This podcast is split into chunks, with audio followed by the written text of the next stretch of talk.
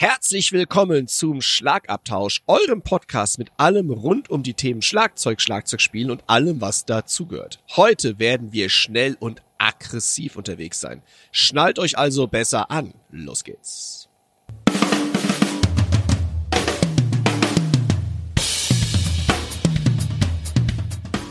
Herzlich willkommen zum Schlagabtausch. Der Podcast vom Drums and Percussion Magazin. Für alle Schlagzeugbegeisterten. Wir sind Dirk Brandt und Timo Ickenroth mit Tipps und Stories und dem Allerneuesten aus der Schlagzeug- und Percussion-Szene. Viel Spaß beim Hören.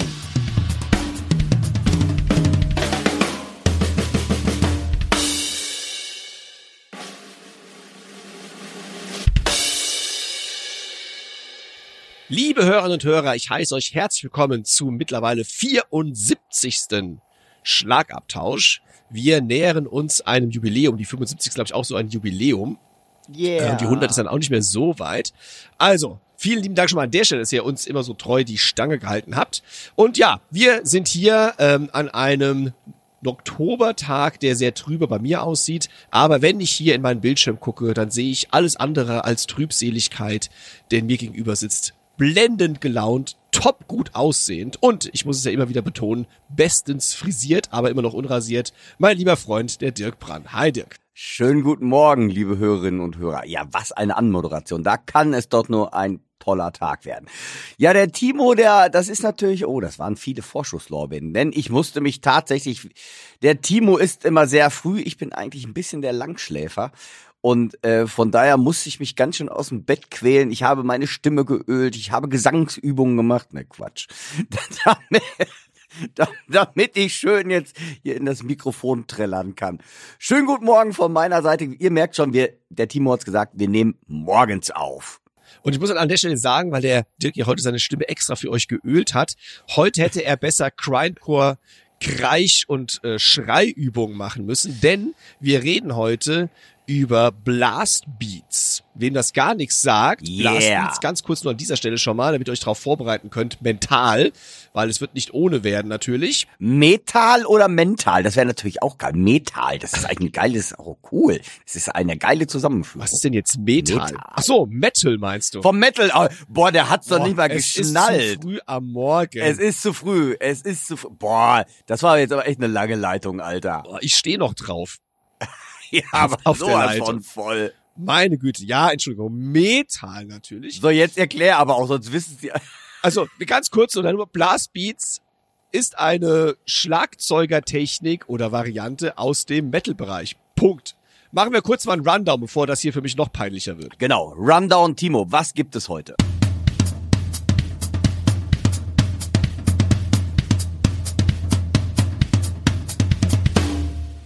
Dirk und ich halten heute mal ganz kurz einen Smalltalk aus gegebenem Anlass.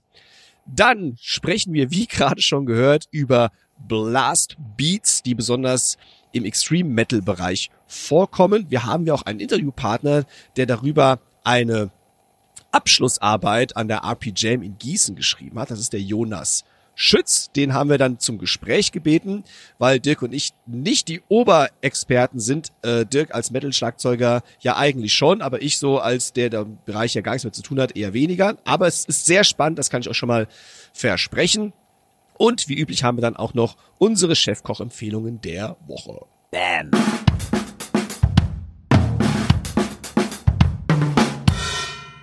Lieber Dirk, dass wir heute Morgen aufnehmen können, liegt, glaube ich, leider auch unter anderem an dem Umstand, dass die Subsignal-Tour, über die wir ja vor kurzem gesprochen haben, Yo.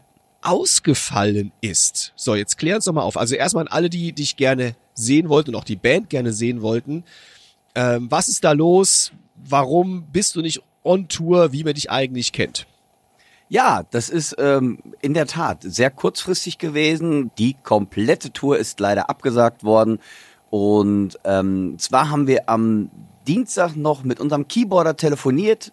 Dienstag gegen Nachmittag war das. Und dann kam auf einmal Dienstagabend das aus, weil der hat von jetzt auf gleich, und ihr kennt das ja, wenn man so einen ganz, ganz starken grippalen Effekt hat, hat er wirklich von, ähm, ja, auf einmal von jetzt auf gleich 40 Fieber gekriegt, ist ins Krankenhaus quasi ähm, gekommen und da ging dann gar nichts mehr und der ist dann wirklich 14 Tage komplett krankgeschrieben worden. Der hat also wirklich gebraucht, wieder um auf die Beine zu kommen. Und wer war wieder ein bisschen dran schuld? Das berühmte komische äh, Coronavirus. Das geht im Moment sogar wieder um. Ich weiß auch gar nicht, Timo, wie das bei dir ist. Also bei mir sind tatsächlich jetzt auch mehrere Schüler mit Ausfällen da zwar nicht so schlimm wie bei unserem Keyboarder, aber schon, wo das wieder so die ersten Krankmeldungen deshalb sind oder Ausfälle. Also ihr Lieben, die Tour wird nachgeholt nächstes Jahr im März und im April. Die Daten geben wir noch bekannt.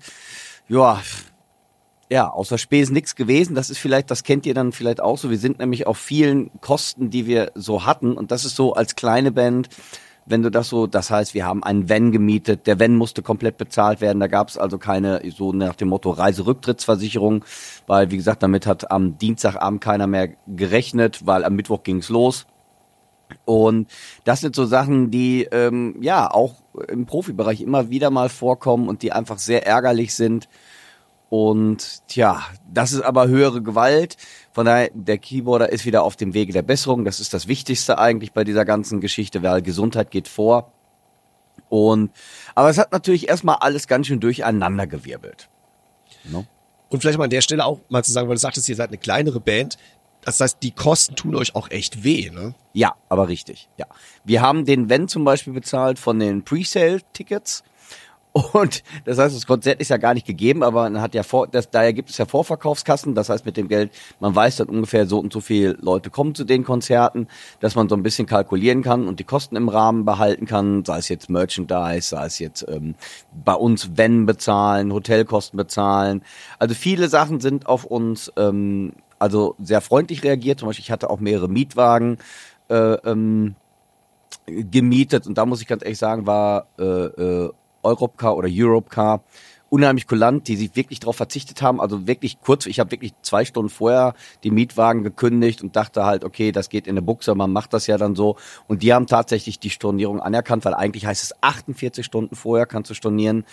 Und ähm, die haben sich sehr kulant gezeigt, aber andere Firmen oder auch Hotels, ähm, viele Hotels haben gesagt, nee, ist okay, haben die Stornierung angenommen, aber bei so Fixbuchungen, ne, ähm, die haben dann gesagt, weil, wie gesagt, am Mittwoch, äh, am Dienstagabend rechnest du ja nicht damit quasi, ähm, dass das storniert wird. Wir haben dann Gelder überwiesen und wenn du, das sieht man mal auch wieder, wenn einmal das Geld überwiesen ist, ist es weg. Das, also äh, fand ich, ähm, ja, aber wie gesagt, ich, ich kann es Wirtschaft, einerseits kann ich es auch verstehen, aber es tut, ganz wichtig, äh, ähm, es tut kleineren Bands echt weh und von daher freuen wir uns quasi, dass wir nächstes Jahr die Tour machen dürfen, dass die Clubs also alle sehr kulant waren. Die, die Clubs haben das alle verstanden. Das war ja für die auch von heute auf morgen. Die konnten den Club ja nicht quasi weiter an eine andere Band, an, an eine andere Band geben oder an, an ein anderes Event, die sofort gesagt haben, nee, Subsignal muss bei uns spielen. Die Termine sind alle geblieben. Es sind sogar einige noch hinzugekommen. Das ist natürlich auch dann ganz schön im Zuge dieser neuen Ausrichtung der Tour. Aber das tut, wie du eben gerade gesagt hast, einer kleinen Band echt erstmal weh. Und wie ist es dann wirtschaftlich? Du hast ja gerade gesagt, ich kann die Firmen verstehen, wenn die dann sagen, okay, die Stornierung können wir so nicht ganz akzeptieren. Aber wie ist ja. es denn da jetzt für euch? Ich meine, ihr habt ja dann quasi doppelte Kosten. Ihr müsst den Van den ja nochmal mieten, ihr müsst die Hotels genau. ja nochmal mieten. Das heißt, genau. ich meine, muss es ja nicht unbedingt jetzt hier offen preisgeben, aber bleibt am Schluss überhaupt irgendwas dann hängen? Bei der nächsten Tour. Was Nennenswertes? Nein, bei der, nein, noch nicht mal was Nennenswertes. Wenn wir Glück haben, zahlen wir nicht drauf. Shit. Also es ist jetzt wirklich, das ist jetzt ein Bandding, wo man sagt, mitgehangen, mitgefangen, da kann keiner was für. Das kann dir passieren, das kann mir passieren. Und ganz ehrlich, Gesundheit geht da auch vor. Ja, also man kennt das selber, ich habe das selber auch schon mal gemacht äh, ähm, das, stand dann auch so im Raum oder bei einigen. Wir haben sogar erst überlegt, ohne Keyboard aufzutreten, aber dann haben wir auch gedacht, Mensch, ey, irgendwie, ähm, ja, dann fehlt was. Das wäre also ohne Keyboard keine Probe. Man weiß dann nicht, wie klingt es. Und ähm, ich denk mal, ich glaube, die Hardcore-Fans, die hätten's gefeiert natürlich. Aber äh, das war dann einfach, wo wir sagten, ey, das ist ja doch dann so ein anderer Sound auch. Und dann gibt's vielleicht auch neue Leute, die die Platte hören wollen und dann fehlen bestimmte Parts irgendwie, die dachten, boah, es klingt aber jetzt irgendwie dünne oder so, dann haben wir uns wirklich dagegen entschieden. Da war ich auch ein großer, wo ich dann sagte, nee, also wenn dann alle, ne, das, das ist so auch meine Meinung. Und ja, das ist, ja, ist einfach doof, kann passieren und ähm, ja, aber da ganz ehrlich, Gesundheit geht vor, ist so. Und die Tickets, die jetzt schon verkauft wurden, die bald ihre Gültigkeit, gibt's auch schon neue Termine? Genau, es gibt neue Termine, die verlinken wir dann in den Show Notes. Und die, die Termine gibt es halt. Und wie gesagt, ich würde mich freuen. Erstmal nochmal, es tut mir und der Band un unsäglich leid und dem Markus oder so, dem Keyboarder auch, der hat in seiner ganzen Karriere, äh, weil ich habe auch schon, hört sich jetzt doof an, kotzend mit einem Armbruch auf der Bühne gespielt und habe dann trotzdem irgendwie das Konzert gemacht. Aber wenn du so hoch Fieber hast und wirklich der Kreislauf so im Keller ist, dann ist es einfach ähm, ja unzumutbar, finde ich, für den Körper. Mit 20 macht man das, was ich eben auch sagten, äh, sagen wollte. Da habe ich echt auch ja, also ich wüsste wirklich nicht, wann ich mal mit Kranke wegen Krankheiten Gig ausfallen lassen habe. Aber wenn es wirklich nicht geht, und das merkt man, glaube ich, selber, dann sollte man da auch die Notbremse ziehen, weil dafür ist es doch dann Raubbau im Körper. Es ist letztendlich ja nur Schlagzeugspiel in unserem Fall oder Musik machen. Also da hängt ja jetzt nicht ein Menschenleben von ab. Da sollte man sein eigenes Leben vielleicht auch nicht zwingend gefährden. Das heißt, ich glaube, da kann jeder auch verstehen, dass Gesundheit vor allem Vorrang hat. Und das sieht man auch immer wieder im Alltag oder im allgemeinen Leben von jedem selbst. Die Gesundheit ist das aller, aller, aller Wichtigste. Und da sollte genau. man auch vorsichtig mit umgehen. Und vor allem, wenn er mit 40 im Fieber äh, Wahn im Krankenhaus gelegen hat ja. und sich mal kurz dann selbst entlässt, so nach dem Motto, das ist ja wirklich genau. unverantwortungslos. Genau, und da hat die Ärztin auch. Das ist ein deutsches Wort? Nein, unverantwortlich wollte ich sagen. da hat die, da haben auch die Ärzte bei ihm gesagt, das wäre unverantwortlich ähm, weil da hat das äh, äh, Coronavirus nochmal so zugeschlagen halt. Und ähm, ja, also wie gesagt, es ist doof gelaufen, aber so ist es und ich glaube, ähm, wer professionell Musik macht oder selbst im Amateurbereich, es, es, es, es, ist, es ist einfach ärgerlich. Jeder, weil wir haben ja geprobt dafür, es sind wirklich Kosten entstanden. Das ist jetzt nicht, Subsignal ist jetzt nicht irgendwie ähm, eine Geldband, sondern das ist eine Band, weil man Bock da drauf hat, die gute Konzerte macht, es kommt was rein, aber man muss auch bedenken, je größer die Konzerte wieder werden, desto mehr Sachen. Wir kommen aus äh, zwei Ländern, das heißt, es müssen Fahrtickets gekauft werden, es müssen Übernachtungen gemacht werden. Das heißt, da geht das, was man eigentlich einnimmt, fast schon wieder komplett bei drauf. Also da kannst du kein Schnäppchen mitmachen. Sehr schade, also die Herbsttour ist abgesagt von Subsignal, aber man muss es auch als Chance wieder sehen für all diejenigen, die kein Ticket mehr bekommen konnten oder genau. Die äh, gesagt haben, oh, der Zeitpunkt passt mir nicht. Die haben jetzt die Chance, auf die Homepage von Subsignal zu gehen, sich die neuen Tourdaten anzugucken und den genau. Dirk in Action zu erleben. Das ist auf jeden yeah. Fall immer ein Erlebnis. Also, checkt die Homepage von Subsignal, kommt zu den neuen Tourdaten und der Dirk freut sich über jeden einzelnen von euch. Absolut.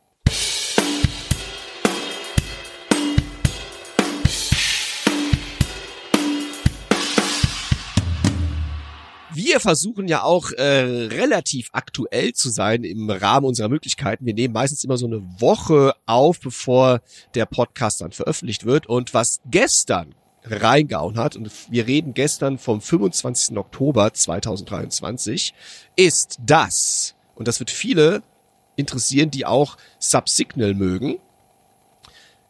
Mike Mangini hat Dream Theater verlassen und Mike Portnoy ist zurück.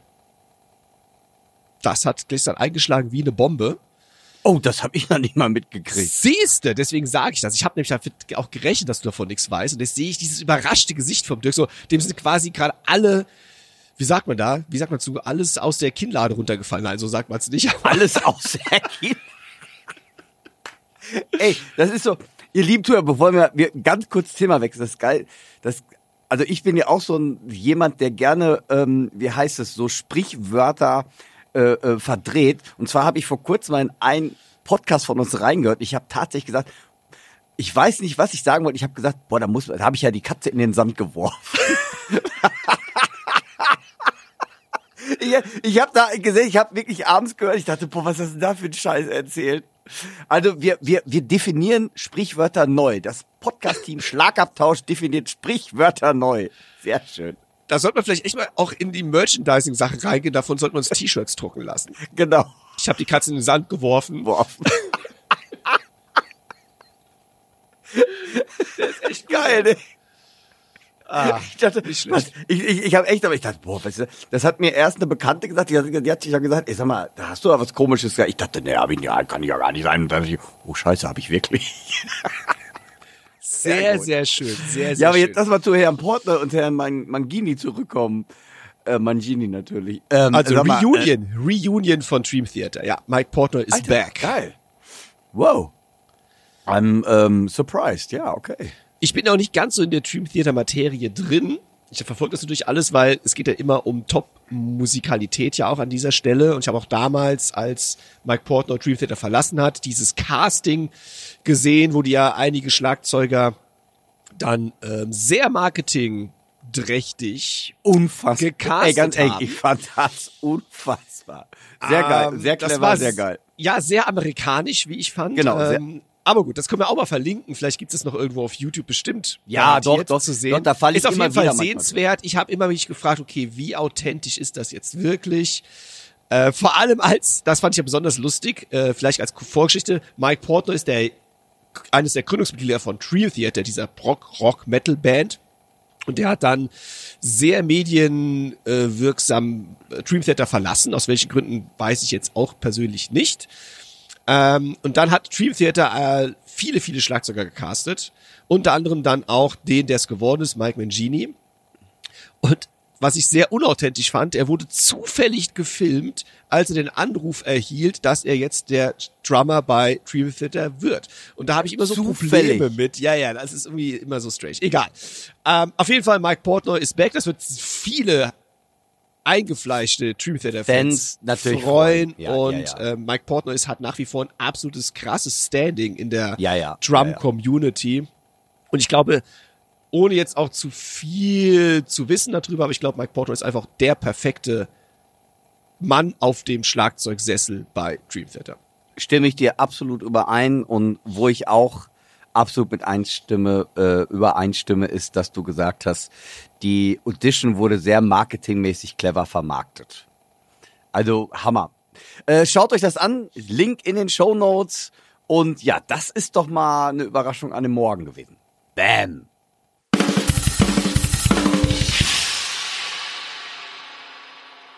Jetzt haben wir uns lange hier über dies und das und jenes ausgetauscht. Heute war es sehr Brock-Rock-lastig am Anfang. Das wird sich jetzt ändern. Jetzt gehen wir in die Extreme Metal-Ecke, denn wir haben eine Hörerfrage vor, oh, sehr geraumer Zeit schon bekommen, die wir etwas vernachlässigt haben, weil es thematisch nicht reingepasst hat. Erstens, aber auch zweitens, weil das Thema sehr umfangreich ist und man das nicht mal kurz in zwei Minuten besprochen hat. Das Thema Blast Beats. Der eine oder andere wird jetzt fragen, hä? Was soll das denn? Der andere wird ausflippen. Yeah! Endlich reden die zwei darüber. Und wir möchten nicht alleine darüber reden, weil ich habe ja auch schon eingangs gesagt, der Dirk spielt zwar Metal-Musik, aber das ist Metal-Musik, die damals mit Blast Beats noch nicht so sehr in Berührung gekommen ist. Da können wir gleich was Geschichtliches auch noch drüber, hoffe ich. Und ich selbst habe, glaube ich, noch nie ein Blast Beat gespielt. Also nicht in dem Sinne eines Blast Beats, weil ich einfach Aber- auch von der Doppelfußmaschine her viel zu langsam bin, die man auch hier und da benötigt, aber nicht unbedingt, das kann man auch an Nicht dieser Stelle schon mal sagen.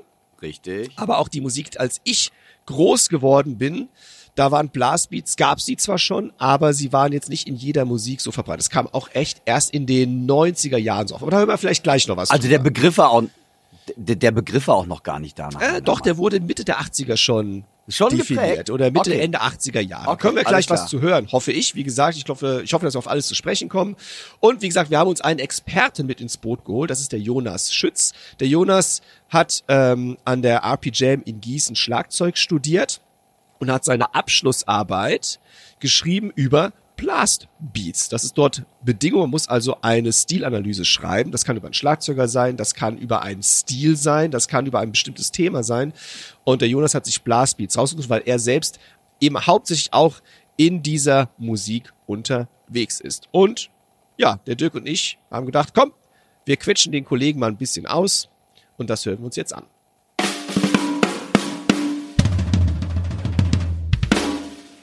Jetzt sitzen wir hier in unserer angekündigten Dreierkonstellation. Der Dirk, meine Wenigkeit und unser Experte, der Jonas Schütz. Hallo Jonas, guten Morgen. Guten Morgen. Guten Morgen, Jonas. Schön, dass du da bist. Gerne, freut mich, dass ich da sein darf. Ja, logisch, du als Experte für Blastbeats, du warst unsere Wahl. Aber stell dich doch mal erst, bevor wir richtig loslegen mit dem Thema, dich mal kurz unseren Hörerinnen und Hörern vor, damit die auch wissen, mit wem sie es zu tun haben. Ja, mein Name ist Jonas Schütz. Ich habe unter den fachkundigen Händen von Timo und Dirk äh, Schlagzeug studiert. ich bin dementsprechend Berufsmusiker und Pädagoge und mache Schlagzeugunterricht an Musikschulen. Und darüber hinaus bin ich in Bands aktiv, hauptsächlich Metal-Bands, aber eigentlich auch, wenn es geht, alles, alles andere. Und da, darüber hinaus mache ich noch äh, Schlagzeugaufnahmen für Kunden über die ganze Welt verteilt. Cool. Sehr cool, also sehr vielseitig auch wieder, wie das äh, ja so ist in unserem Berufsleben. Man muss irgendwie auf allen Hochzeiten tanzen. Das Thema hatten wir das letzte Mal ja, glaube ich, ne? Mit den Genau. Hochzeiten. Äh, aber jetzt mal geh, steigen wir ein in die Materie. Viele Hörerinnen und Hörer werden wahrscheinlich mit dem Begriff schon was anfangen können. Aber für die, die sagen, Blastbeat habe ich noch nie gehört, was soll der Blödsinn? Jonas, klär uns doch alle mal auf, was ist ein Blastbeat?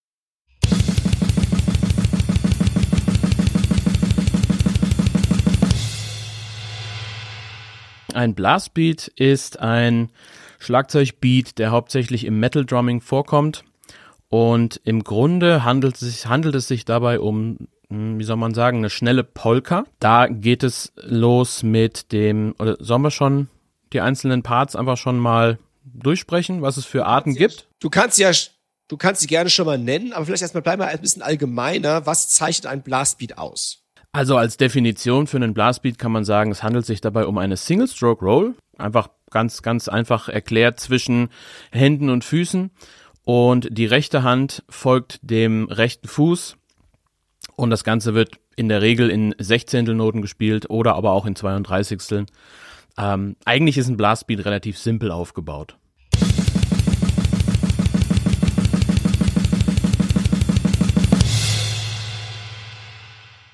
Und über welche Geschwindigkeiten sprechen wir hier? Sagen wir mal eine BPM-Zahl, weil du hast gesagt 16. Noten, 32. Noten. Ähm, ja, welche BPM-Zahl sollte man spielen können? Also ich sag mal so 200 plus auf jeden Fall, wenn man jetzt in Sechzehntelnoten ausgeht, von Sechzehntelnoten ausgeht.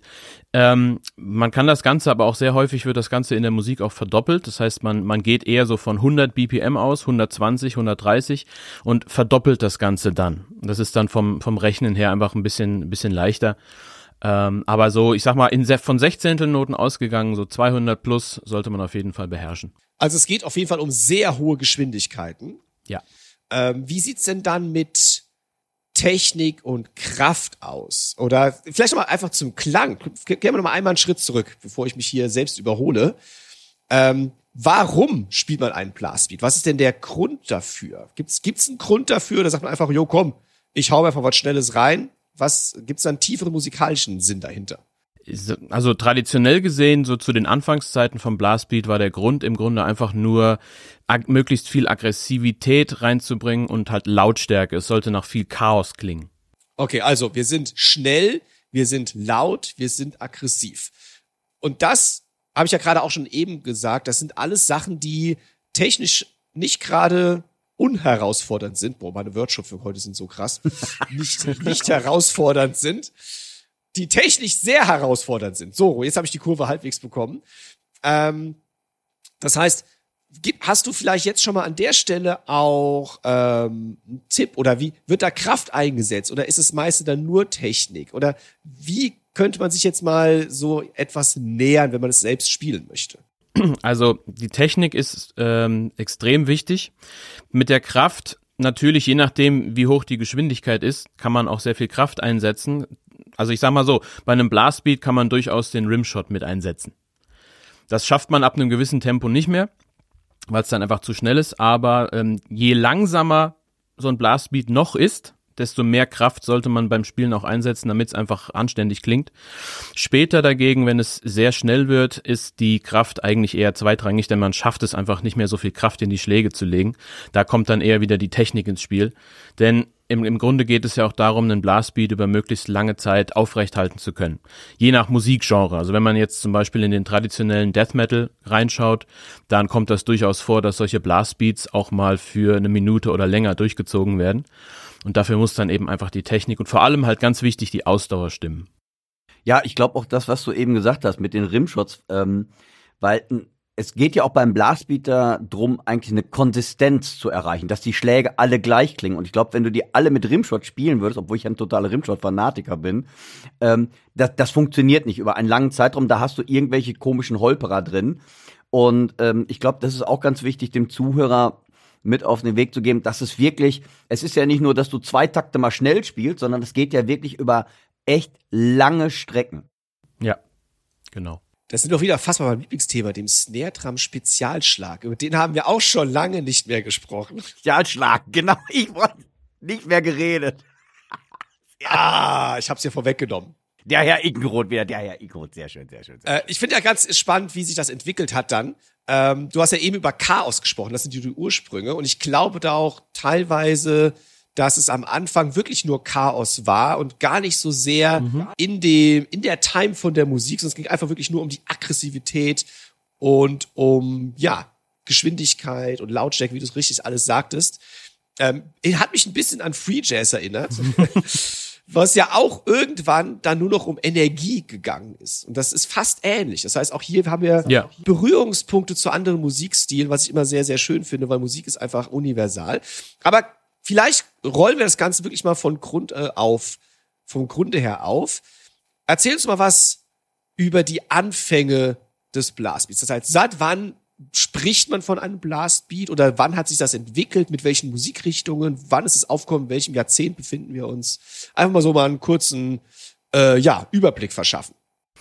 Äh, Im Grunde ging es los mit dem sogenannten Skank Beat. Das war ein Vorreiter von dem heute bekannten Blastbeat.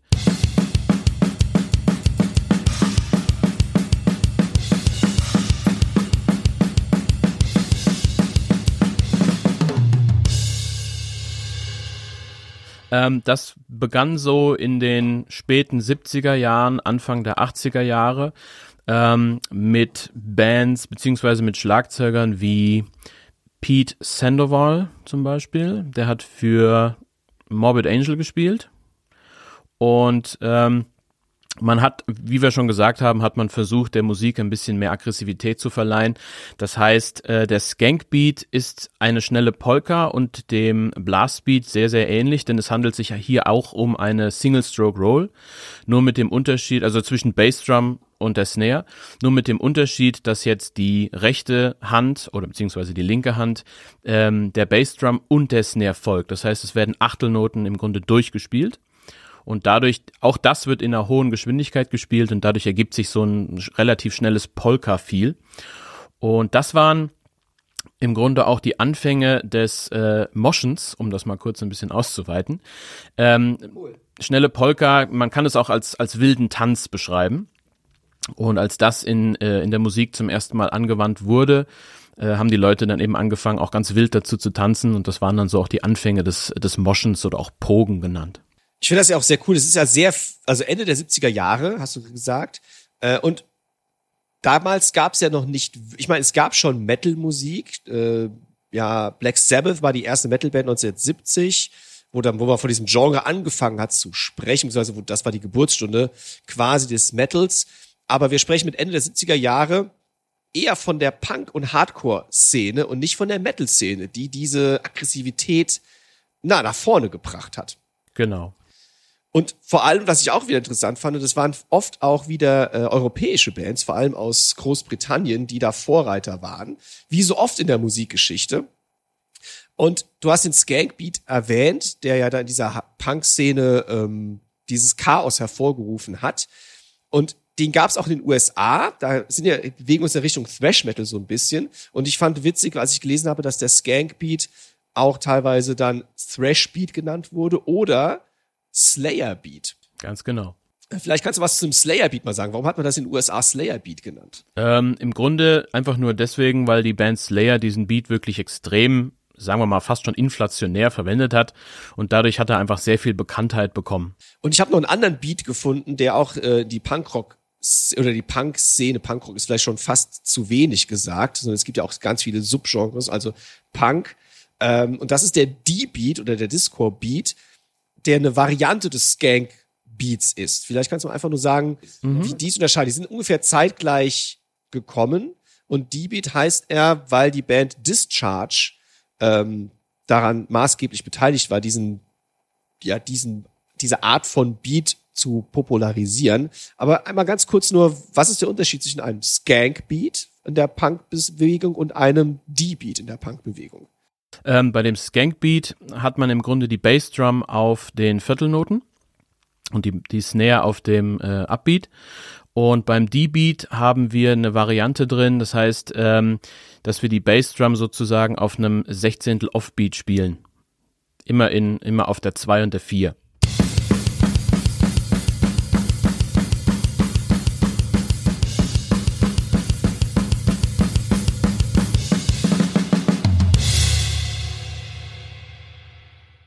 Das heißt, diese kleine Nuance führt schon zu einem anderen Namen. Das finde ich auch ganz interessant. Das wird uns jetzt auch hier am heutigen Tage weiter verfolgen. Und das ist auch etwas, ähm, was man auch aus anderen Musikrichtungen kennt, wo kleine Abwandlungen plötzlich einen anderen Stil definieren oder einen anderen Beat. Vor allem in der Latin-Musik kommt das auch häufig vor. Äh, da ist mein Lieblingsding, glaube ich, da kann der Dirk mich vielleicht auch berichtigen, weil der ist ja Experte auf diesem Gebiet, weil er dieses tolle Buch geschrieben hat, 1000 Faces of Drum Styles. Wenn ich mich recht entsinne, ist der Mambo und der Wawanko eigentlich das gleiche, nur dass der Wawanko schneller gespielt wird. Ja, okay, die Akzente sind aber auch anders verlegt. Ha, siehst, habe ich wieder was gelernt. Ne? Also, boah, ich glaube, die jetzt komplett in einen Topf zu schmeißen. Also es ist natürlich beides, aber der Wawanko, äh, äh, nee, ist schon ein anderes. Also das Bell-Pattern zieht sich schon anders. Siehst du, ich wieder meinem ungesunden Halbwissen. Lass uns schnell das Thema wieder wechseln zum Blastbeats. Aber hör mal, da können wir demnächst, da könnten wir tatsächlich auch noch mal eine schöne Sendung drüber machen, überhaupt über die ganzen Latin-Unterarten. Da weiß ich auch schon einen Ansprechpartner. Das halten wir mal fest, notieren. So, jetzt habe ich aber noch was, weil das Interessante ist erstmal, ähm, ganz wichtig, äh, liebe Zuhörerinnen und Zuhörer, wir reden immer noch nur von einer Bassdrum eigentlich, weil die meisten denken immer Metal und sofort an Double Bassdrum. Jonas, ist richtig. Wir also ganz, ganz viele Beats werden nämlich in den Anfängen mit einer Bassdrum erstmal gespielt. ja, wir reden ja vor allem auch noch über Punk-Bands. Genau, Ne? deshalb. Ne? Ja, nur, dass das klar, weil Metal denkt man ja gerne immer sofort Double Bass dran und ähm, das, was ich ja also sehr beeindruckend dabei finde, also ich habe ja meine Roots in der Feuerwehrkapelle Oelde und ich habe also auch schon mal eine Polka gespielt, von daher, aber noch nie in diesem Tempo, von daher mit dem wilden Tanz, das, äh, da musste ich gerade schmunzeln, wenn ich so denke, früher als ich so als Steppke zwölf Jahre alt irgendwie die Schützefeste bespielt habe und wenn ich denke, boah, eigentlich habe ich da gemoscht mit denen. Die, die, die, Ich wollte gerade sagen, aber es klang- Oh, das klang noch an. Es klang auch bestimmt sehr oft aggressiv und chaotisch. Da, genau, da musste ich nämlich gerade dran denken. Herrlich.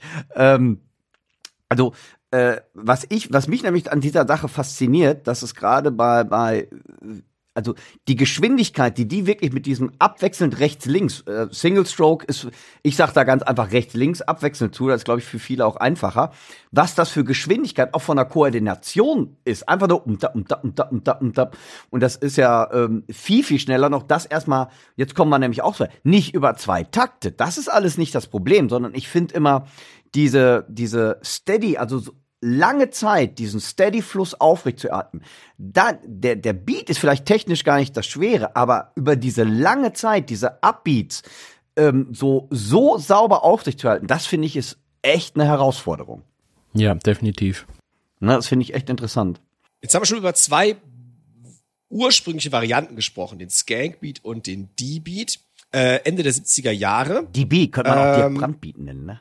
Fällt mir gerade ein. Geil. Ja, wir kommen ja gleich noch zu einem, Noch der auch eng mit dir verwoben Ach ist. du Eng Scheiße. mit dir verwoben Ach ist. Scheiße, okay. Ja, ich dachte, ja, komm, da kommen wir gleich zu. Da kommen wir gleich zu. Erstmal hier langsam, immer schön der Reihe nach. Setzen und ruhig sein, bitte.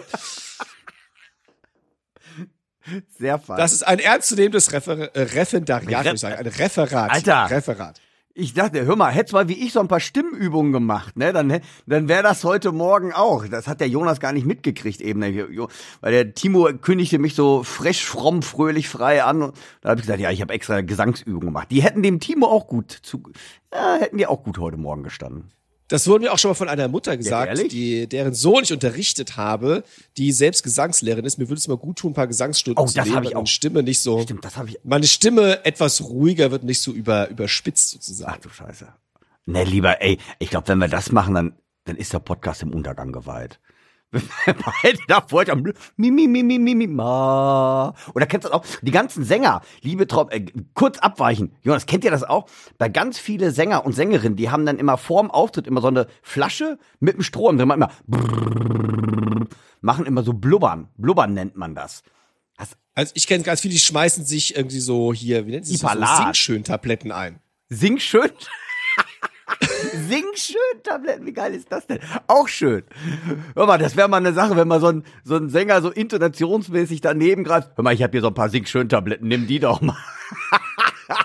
Boah, Timo, das weiß ich jetzt, das war, das, ja, war schon sehr progressiv, was du gerade gesagt hast. Sehr geil. Sing schön Tabletten, das muss ich mir merken. Sag mal, hast du deine Sing schön Tabletten vergessen heute? Themawechsel, Themawechsel, sonst artet das aus. Was ist hier los? So. genau, sehr schön. Sag mal, was ist denn hier heute los? Also bitte, ich bitte um Kontenance. Kontenance, bitte, Kontenance.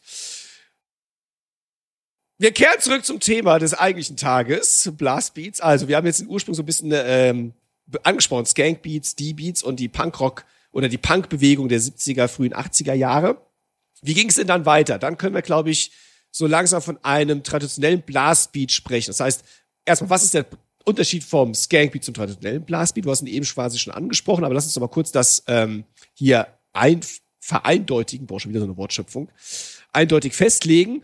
Um, und wie viele Jahre später, also das kam ja dann wahrscheinlich in den 80er Jahren auf, und gab es da, du hast eben schon den Peter Samuel angesprochen von Morbid Angel, vorher Terrorizer, die auch da ähm, mit äh, am Hebel gedrückt haben. Aber vielleicht mal kurz, kurz Blastbeat, äh, zeitliche Einsortierung und was ist der traditionelle Blastbeat dann wirklich?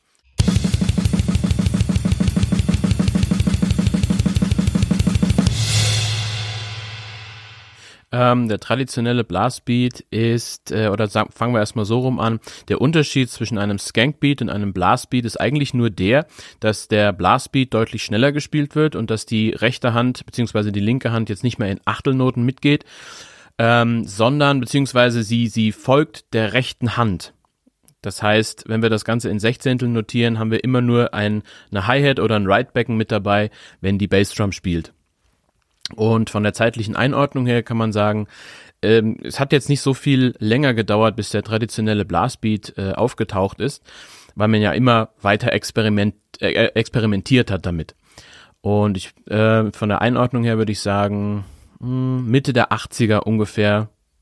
Ja, mhm, ja, das kann man so sagen. Mir ist da eine Band äh, aufgebloppt bei der Recherche und das ist Napalm Death, die ähm, da bisschen noch quasi krasser wurden als ihre Mitstreiter-Bands. Und wir reden hier auch von Grindcore, das ist auch richtig, denke ich. Ne? Wir sind aber Grindcore natürlich mit Hardcore und Punk eng verwoben. Wir sind immer noch nicht im Metal so wirklich. Nee. Ne? Beziehungsweise ja, Grindcore ist ja auch eine der vielen Unterarten vom Metal, die sich sowieso bis heute auch gebildet haben. Ähm, aber ich würde es eigentlich schon eher mit dazu zählen. Also Grindcore auf jeden Fall. Okay, der Schlagzeuger von Napalm Death, äh, das war nicht einfach rauszufinden. Die hatten einige, glaube ich. Wenn ich mich jetzt recht entsinne, äh, das Album, um das es da geht, ähm, ist, ähm, ich bin mir nicht ganz sicher, von 1987, glaube ich. Und der Schlag, doch der Napalm Death Schlagzeuger war Mick Harris. Das war der, der Name, den ich hier nennen wollte. Mick Harris als einer der wichtigen Vertreter des Blastbeats. Und wir sind jetzt schon Mitte der 80er, Ende der 80er, wir bewegen uns so langsam in die 90er rein. Und da war es ja auch nicht mehr unüblich, auch ein ähm, Doppelfußpedal oder zwei Bassdrums zu spielen, auch in der Metal-Szene. Und da gab es noch einen Blastbeat, den ich sehr witzig vom Namen her fand. Das äh, ist der Lazy Blastbeat. Mal kurz übersetzen, also der faule Blastbeat. Das wäre was für uns, Timo. Vielleicht für mich auf jeden Fall. Ich bin ganz vorne mit dabei. Ähm, aber Jonas, was ist der, was ist der Unterschied jetzt quasi zwischen dem traditionellen Blastbeat und dem Lazy Blastbeat?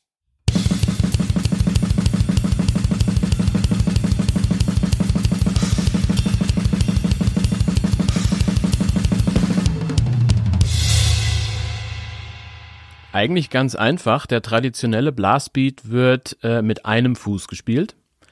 Das heißt, man muss auch mit äh, sehr hohen Geschwindigkeiten mit nur einem Fuß klarkommen. Und der Lazy Blast Beat oder man nennt ihn auch den Economy Blast. Das bedeutet, dass man die Füße einfach, also man, man äh, benutzt einfach beide Füße abwechselnd. Und dadurch ist er ein bisschen erträglicher vom Tempo her. Man kann ihn über längere Phasen einfach einfacher durchziehen und deswegen nennt er sich auch Economy Blast. Ja.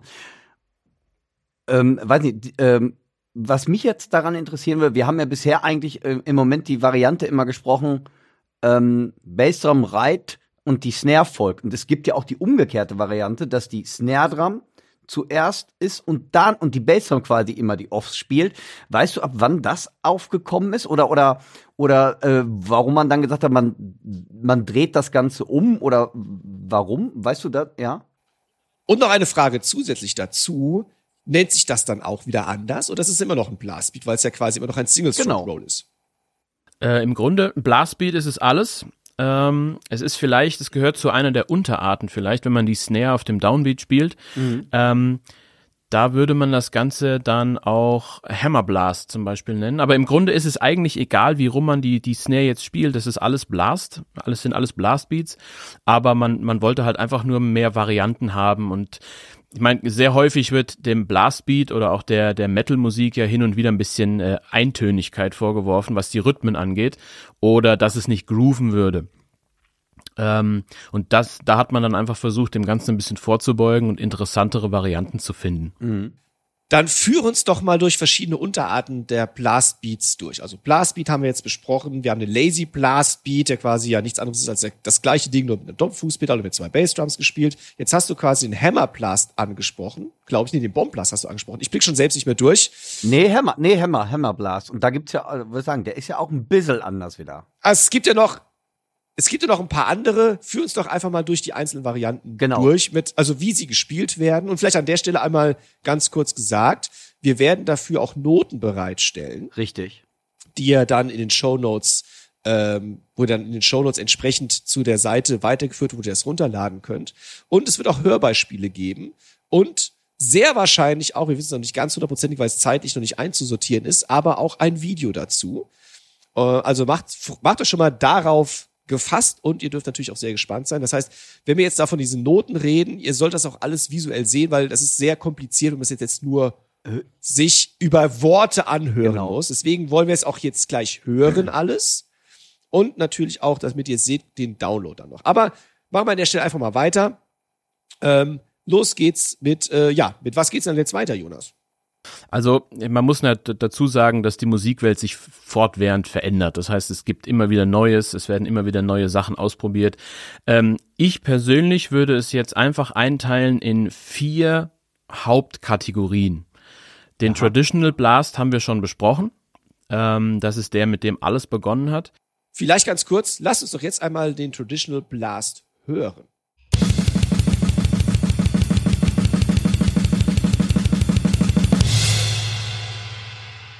Ähm, Dirk, wie du ja schon gesagt hast, zum Thema Double Bass. Ja. Die wird natürlich auch mitverwendet in den Blastbeats und da kommen wir dann zur nächsten Kategorie, dem äh, Bomb Blast.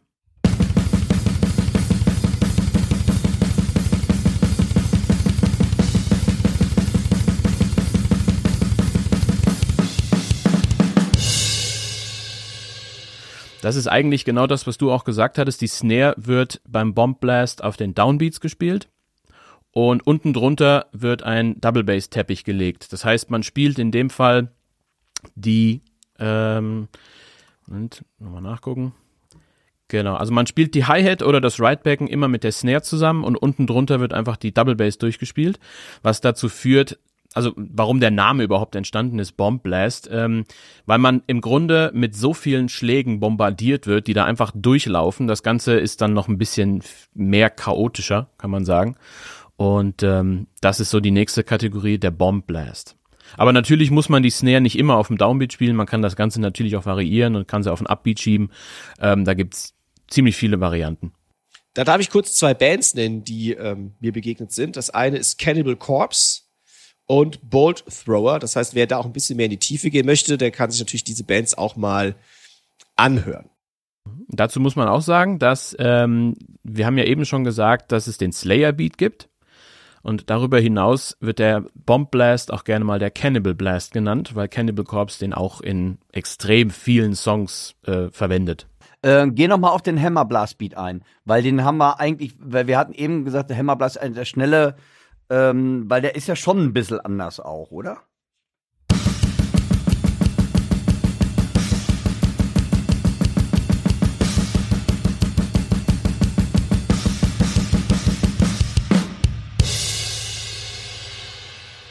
Ja, äh, der Hammer Blast kam äh, in den frühen 90ern auf und bei dem wird im Grunde alles zusammengespielt. Also alle, alle drei Snare, Bassdrum, Ride oder Hi-Hat, die werden äh, komplett zusammengespielt und dadurch wird es auch äh, ein gutes Stück schwieriger, das von der Koordination richtig hinzubekommen. Ähm, aber das ist, das nennt man dann den Hammer Blast. Im Zusammenhang mit dem Hammer Blast habe ich auch den Hyper Blast gefunden. Jonas, weißt du was über den Hyper Blast?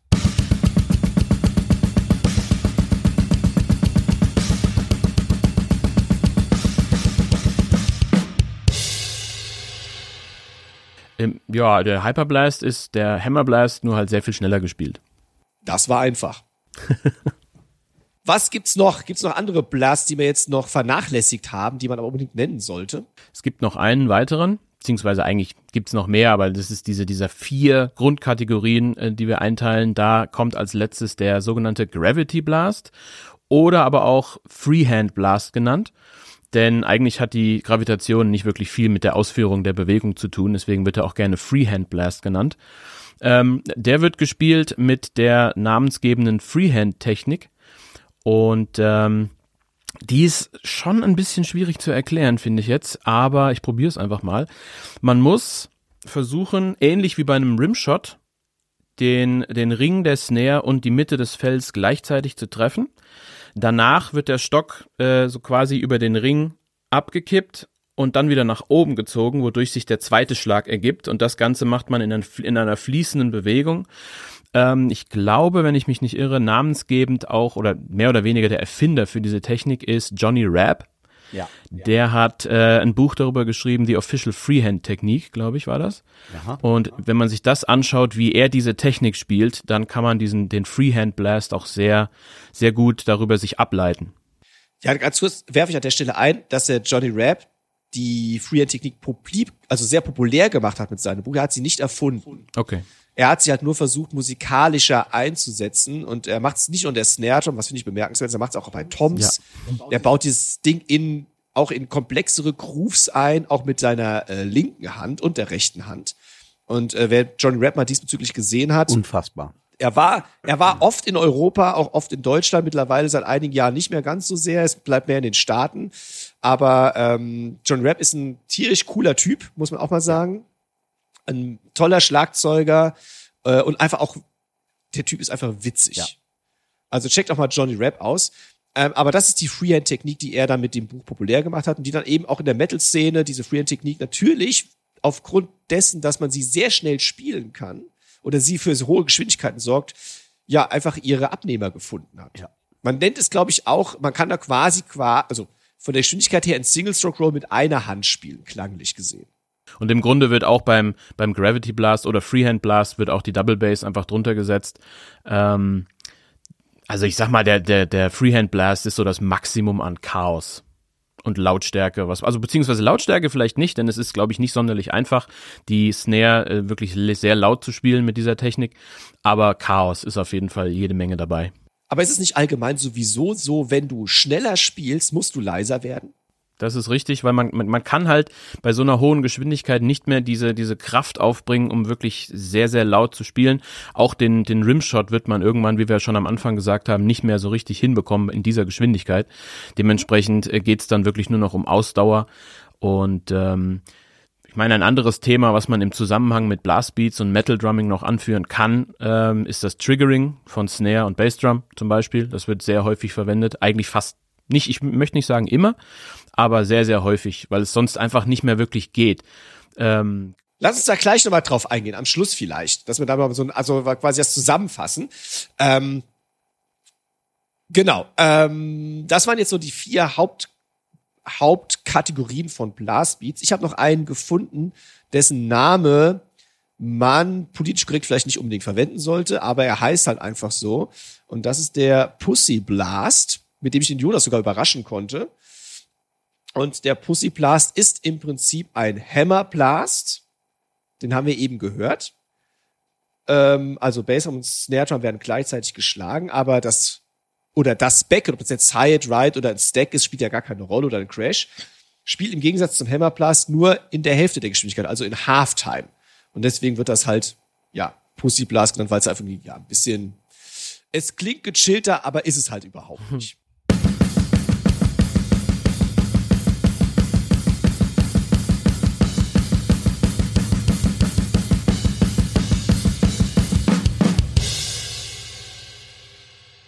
Wo wir schon bei Namensgebung wären, vielleicht, äh, du hast ja gesagt, Jonas, es gibt massenweise An Unterarten. Unterarten, Abarten, Variationen und jede bekommt so ihren eigenen Namen dann plötzlich aufgedrückt.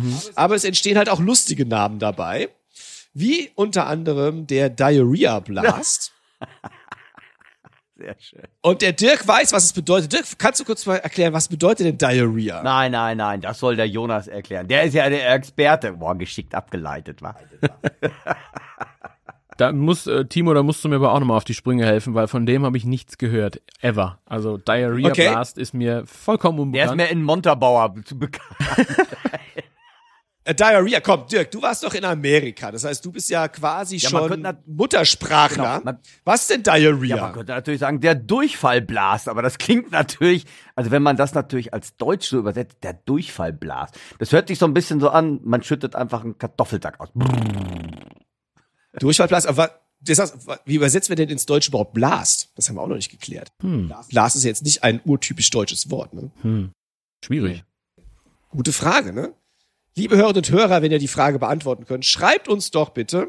Wir interessieren uns dafür. Aber der Durchfallblast, also der Diarrhea Blast, habe ich gefunden als ein rein triolischer Blast. Vielleicht kann man an der Stelle auch sagen, man kann theoretisch auch die Blastbeats binär oder ternär oder in jedem anderen Rhythmus oder Subdivision spielen. Es bleibt ein Blast.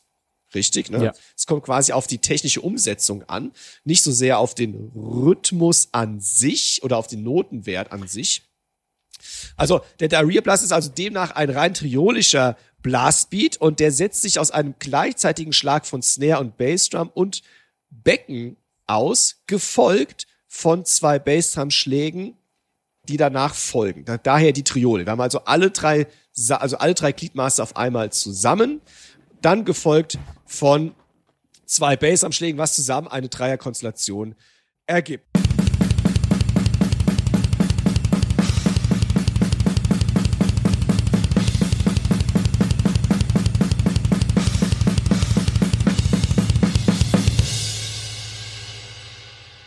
Das wäre der Diarrhea Blast. Und es gibt noch einen weiteren, und das ist mein heutiger Lieblingsblast. Das ist nämlich der Dirk Blast. Oder Dirk Blast. Dirk, hast du den erfunden? Ist das deiner? Nee, leider nicht. Leider nicht. Der Dirk Dirk.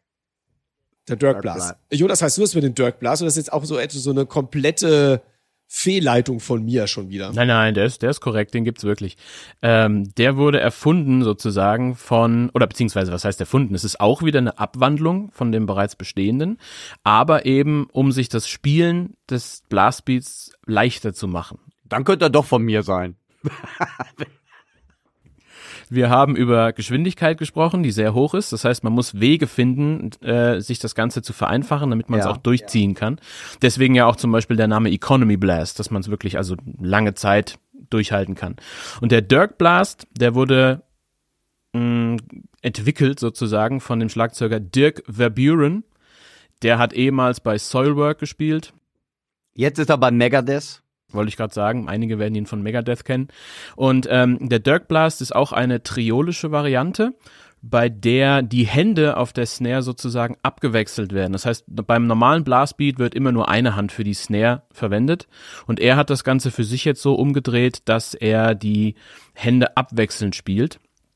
Es ist triolisch, das heißt, er, er haut immer mit einer Hand auf die Hi-Hat, dann gefolgt von zwei Snare-Schlägen und dann wird das Ganze einfach umgedreht, damit ein durchlaufender Blastbeat entsteht.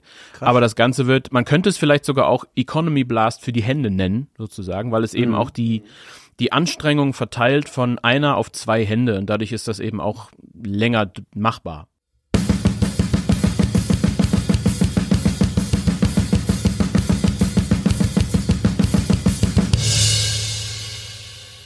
Ich leg da noch einen oben drauf, ähm, denn ich habe ein Video gefunden, wo er selbst erklärt, was er macht. Das fand ich äh, mega. Es gibt übrigens auch, äh, ich weiß gar nicht mehr, welcher Schlagzeuger das war. Ich glaube, es war ein Schlagzeuger, einer der Pioniere des Blastbeats, der auch in so einem, äh, ja, in so einem Proberaum sitzt und auch ein Blastbeat erklärt, wie er es gemacht hat damals, ähm, Ende der 80er Jahre. Also ähm, ganz cool. Und ähm, der Dirk Blast sagt er selbst, der Erfinder, dass es ähm, ein Flam, nicht ein Flam-Accent, Entschuldigung, sondern es ist ein, ein Rudiment, dem dem Ganzen zugrunde liegt, nämlich doch doch der Flam-Accent, nämlich. Hm, ja, genau. Der Flam-Accent, das bedeutet, ähm, der Flam-Accent ist eigentlich ein, ein, also ein Vorschlag, die, der Hauptschlag kommt von der rechten Hand, der Vorschlag von der linken Hand. Dann kommt die, äh, ich muss selbst überlegen, was man langsam im Kopf macht. Dann kommt die linke Hand, dann kommt die rechte Hand Single jeweils, dann kommt wieder ein Flam, äh, diesmal aber andersrum aufgeführt, als der Hauptschlag mit links und der Vorschlag mit rechts und dann kommt ein rechter Single, ein linker Single. Das heißt, wir haben da ein triolisches Rudiment, dem das Ganze zugrunde liegt und er spielt es halt eben nicht als echten Flam Accent, sondern als ein Flat Flam Accent. Ein Flat Flam bedeutet, wenn man den Flam so weit verschiebt, dass es als ein Schlag, als ein gemeinsamer Schlag vom Bein hinten rauskommt. Das hat er wahrscheinlich deswegen gemacht, ähm, weil er so ein Becken und die Snare gleichzeitig hat, gefolgt von zwei Singles und dann im Wechsel wieder, und da kommen wir wieder auf die Economy zurück, also dass es möglichst ökonomisch sein, äh, ökonomisch sein soll, ähm, die Hände wechselt, wieder andersrum. Das heißt, da ist auch wieder spannend, wie dann sehr geschulte Schlagzeugerinnen und Schlagzeuger, die sehr gut ausgebildet sind, eben auf solche weiteren Varianten kommen, die, sagen wir mal, in der Punk-Bewegung Ende der 70er Jahre wahrscheinlich nie eine Rolle gespielt haben. Aber sehr, sehr krass auf jeden Fall. Ja. Und schnell. Das sowieso. Und aggressiv.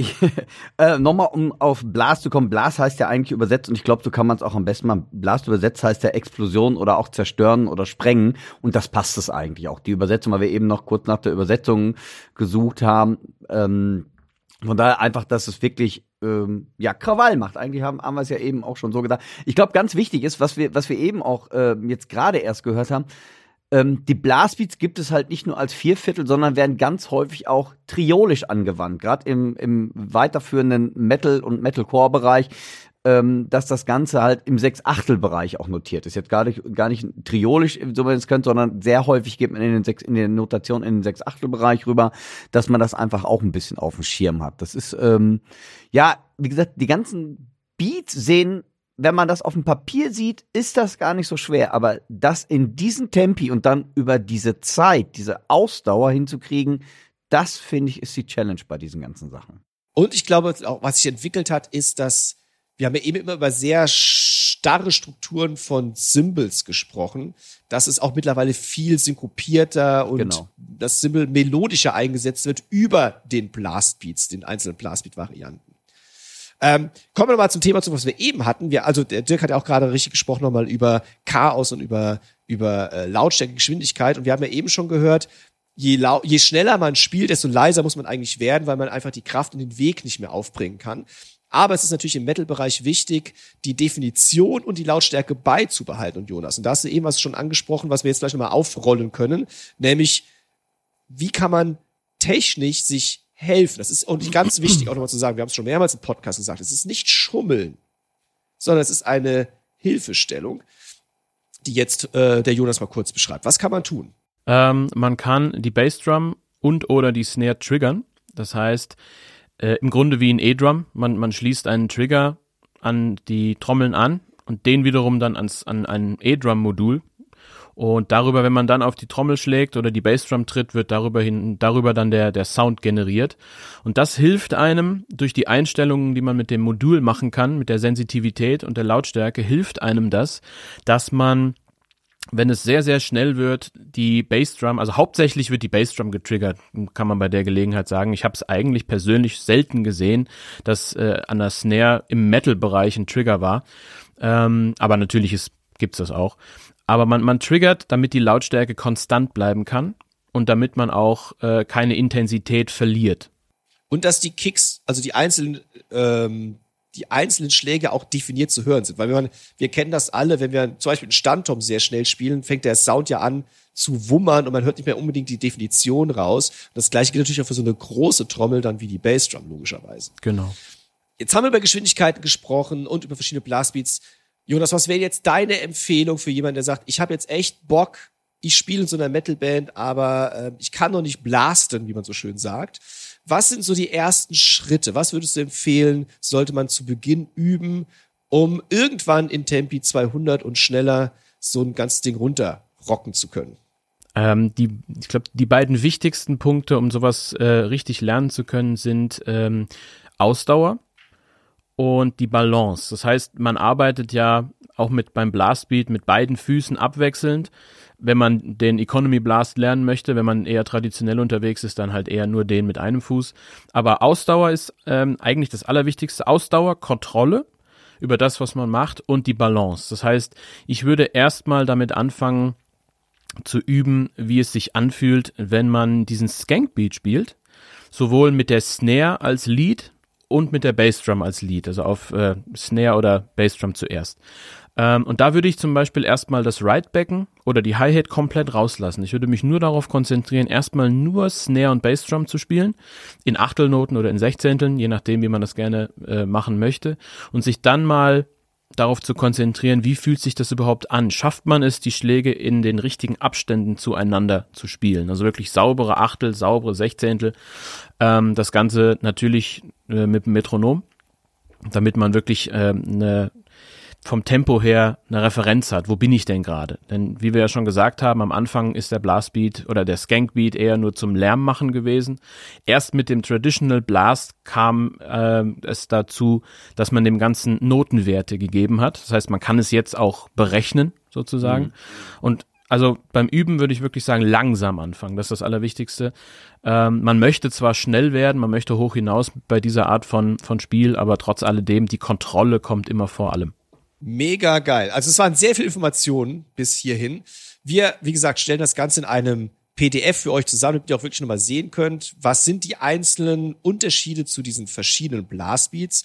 Hörbeispiele haben wir ja jetzt schon eingebaut und es gibt dazu sehr, sehr hoffentlich, sehr, sehr hoffentlich auch schon wieder so geil. Heute habe ich es echt nicht drauf, Leute.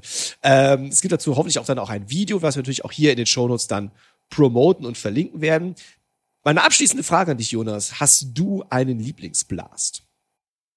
Ähm, Jein, ja und nein. Eigentlich, also mir gefällt der Traditional Blast am besten, weil man halt dort am meisten Möglichkeiten hat, auch Varianten reinzubauen. Traditional oder Economy ist, ist beides, äh, ist beides okay. Man kann beim Traditional Blast allerdings noch kreativ sehr viel aktiver werden, indem man den linken Fuß mit einbezieht. Aber ich glaube, das wäre jetzt nochmal, das würde den Rahmen sprengen. Ähm, aber Traditional Blast gefällt mir persönlich am besten und der Bomb Blast. Klasse. Jonas, vielen, vielen lieben Dank, dass du dir echt die Zeit für uns genommen hast, so ein bisschen Licht ins Dunkle zu bringen und noch mehr, dass du dir, wenn du es zeitlich schaffst, das Ganze auch per Video nochmal aufnehmen willst.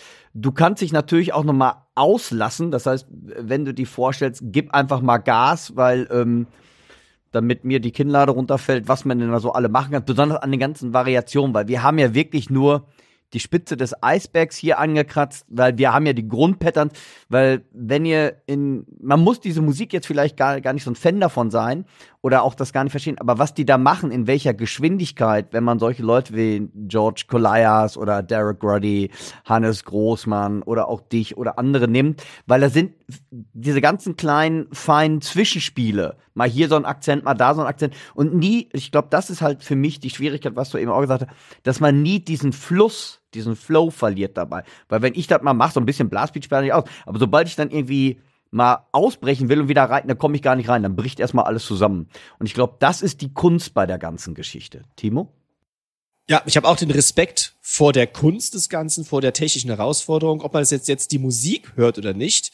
Äh, obwohl ich immer noch der Meinung bin, es gibt nur gute und schlechte Musik. Auch das kann man sich sehr gut anhören, wenn man, ja, wenn man schätzt, was dahinter Genau. steht einfach. Lieber Jonas, wenn man mit dir in Kontakt treten möchte, weil du bist ja vielseitig, du gibst Unterricht, du spielst mit Bands, du nimmst für andere Künstlerinnen und Künstler auf. Wie kann man mit dir in Kontakt treten? Wo findet man dich? Hau mal alles raus, was man, wo man dich finden kann. Ähm, man findet mich auf Instagram, auf Facebook, äh, man kann mir eine Mail schreiben.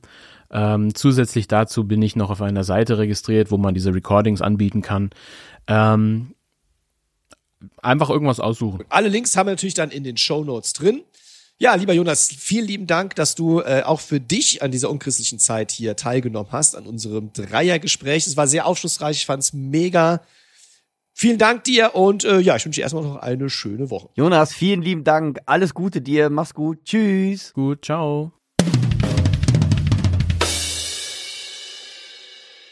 Das war sehr aufschlussreich. Lieben Dank nochmal den Jonas Schütz. Und nachdem wir jetzt so viel Aggressivität, Chaos und pure Lautstärke erlebt haben, kommen wir zu den Chefkoch-Empfehlungen der Woche. Und da bin ich jetzt so frech und ich fange einfach an, weil ich etwas empfehle, was im kompletten Kontrast zu dem steht, was wir gerade gehört haben. Und deswegen passt es wie Faust aufs Auge. Ich empfehle den Barbie-Film. Echt? Ja, den Barbie-Film, der im Kino gelaufen ist in diesem Sommer mit Margot Robbie und Ryan Gosling in den Hauptrollen. Ich habe ihn mir angeguckt. Ähm, es ist ein sehr witziger Film.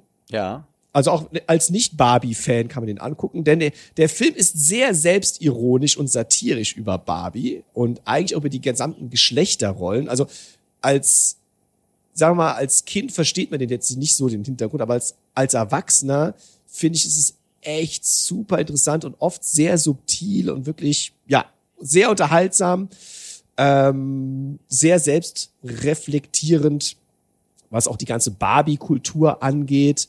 Finde ich mega gut. Ist auch trotzdem für die ganze Familie. Also mein Sohnemann hat auch Spaß dran gehabt. Okay. Ähm, wir haben ihn noch nicht im Kino gesehen, wir haben ihn uns äh, ausgeliehen über ein entsprechendes Medium. Und mein Sohn war aber im Kino mit äh, einem Kumpel und einer Freundin. Und mein Sohn ist ja elf. Und die sind also, die haben ja, die, sind haben wirklich sich noch mal erst ins Barbie Kino angeguckt. gegangen. Also das, äh, ne, die sind ins Kino gegangen, als er im Kino lief. Und die drei, Aha. also seine Freundin war eh großer Fan davon und die anderen beiden Jungs wurden dann quasi mitgeschleppt. Und das Witzige war, Geil. die haben das spontan entschieden. Und mein Sohn wollte sich aber adäquat kleiden und hat dann aus seinem Kleiderschrank ein pinkfarbenes Hemd rausgeholt, was wir eigentlich mal für eine äh, Veranstaltung gekauft hatten. Hat Geil. sich die Haare gegelt wie Ken Ken? und ist so ins Kino Geil. gegangen. Also die haben das wirklich zelebriert. Zelebri- Und der hat dann Geil. wirklich auch nochmal Bock gehabt, sich den Film auch nochmal mit uns anzuschauen. Ähm, also ein Familienfilm, ähm, wie gesagt, da kann man einiges auch rausholen. Ähm, ist eine kreative Interpretation auch von Barbie, äh, hat auch viele Anspielungen. Also ich find's mega geil. Wer sich mal jetzt mal nach der ganzen Aggressivität von Blastbeats was Schöneres, Herzerwärmendes gönnen möchte, Barbie the Movie. Ja, cool. Bin ich ja mal gespannt. Ja, muss ich auch mal drum überlegen. Coolomat. Geil. Ja, also, ja. Das wäre mal. Ich habe viel von gehört. Also hier, Bernie, unser Sänger von Exis, der war sogar auch drin und der wurde gezwungen und fand es tatsächlich auch geil. Der hat auch gesagt, ist ähm, eine gute, äh, gute Unterhaltung, meinte, wäre jetzt nicht auf Platz eins, aber wäre eine gute Unterhaltung gewesen, hat er gesagt. Also er hätte, er, er dachte erst, oh Gott, so ein Scheiß irgendwie und äh, meinte auch, ist rausgegangen mit dem Fazit, ja, war Ja. gute Unterhaltung. Hat er auch gesagt, genauso wie du gerade. Ja, dann ist das ja vielleicht auch mal auf meiner Agenda. Ja, ich habe was ganz anderes. Hau raus. Und auch, ja, relativ unspektakulär. Ich habe eine SSD-Platte von Samsung.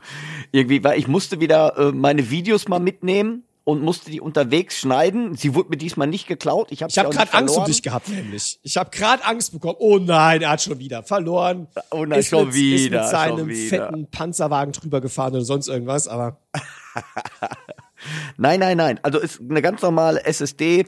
Ähm, 2 Terabyte Platte, auch extra eine kleine, da ich die nicht eine 4 Terabyte, die sind ja doch noch teuer, immer noch sehr. Aber wie gesagt, zum Videoschneiden, du brauchst deshalb auch SSD. Ich habe, ähm, ich dachte erst auch, nimmst eine normale und eine SSD tatsächlich schneller, deshalb heißt sie heißt sie Das auch ist so die SSD. Blastbeat-Festplatte. Das war genau, das war die Blastbeat, das war das, das war die, wieder die Sehr Verlinkung schön, zum ja. Thema heute.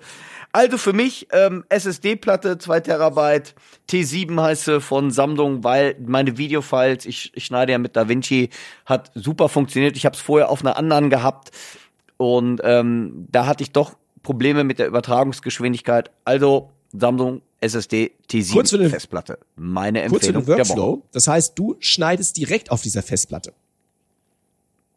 Nein, ich habe äh, ja doch, die die Files lagen auf der Festplatte und wurden da auch abgespeichert. Ja, also ich habe die jetzt nicht, ich habe die jetzt nicht erst auf den Rechner gezogen, sondern ich habe quasi von der und das hat wirklich funktioniert und das hat ähm, ich hatte Ruckeln bei einer normalen, also in Anführungszeichen einer normalen Festplatte, da hatte ich Ruckeln und durch die SSD musste ich die ähm, nicht erst auf, auf den Computer ziehen, sondern die ganzen Files blieben auf der Festplatte und ich hatte keinen, keinen Stress, die dort zu Sehr überarbeiten. cool. Hast aber gerade noch einen Preis für uns? Oh, nee, das weiß ich jetzt Gut, Link ist in den Show Notes, schaut einfach selbst nach. Aber guter Genau. Tipp, weil ich suche nämlich auch wieder eine Festplatte, weil auch meine Videodaten, Dataten, oh Gott, heute ist echt, Die Videodateien, die Videodateien, die Videodateien einfach dann doch so viel Speicherplatz fressen, das ist unfassbar. Es, Genau, vor allem, wenn man in, ist- genau, wenn man in ist äh, unfassbar. 4K schneidet. 4K. Boah, das ist äh, ein Ja. Grauen. Super, super Tipp. Werde ich auf jeden Fall checken. Bam.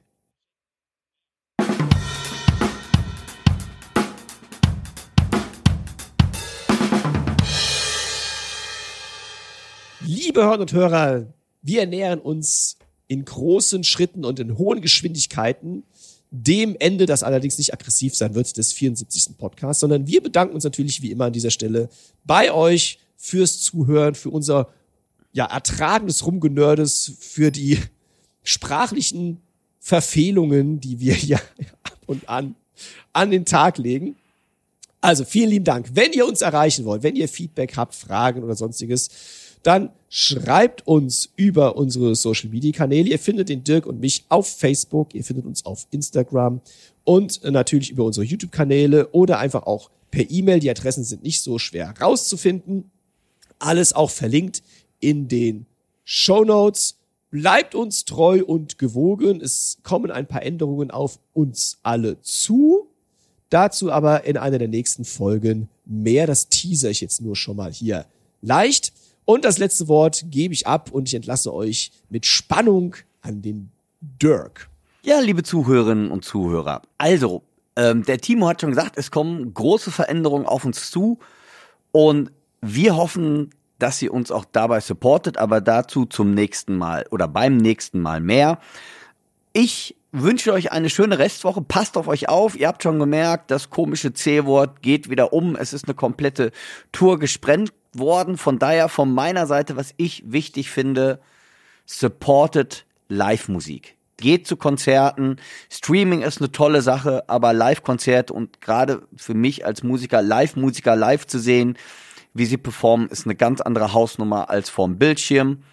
Von daher supported Live-Musik und ich freue mich, euch in 14 Tagen wieder mit Timo begrüßen zu dürfen und verbleibe mit einer tollen Restwoche und passt auf euch auf. Euer Podcast-Team, Dirk und Timo. Tschüss. Tschüss.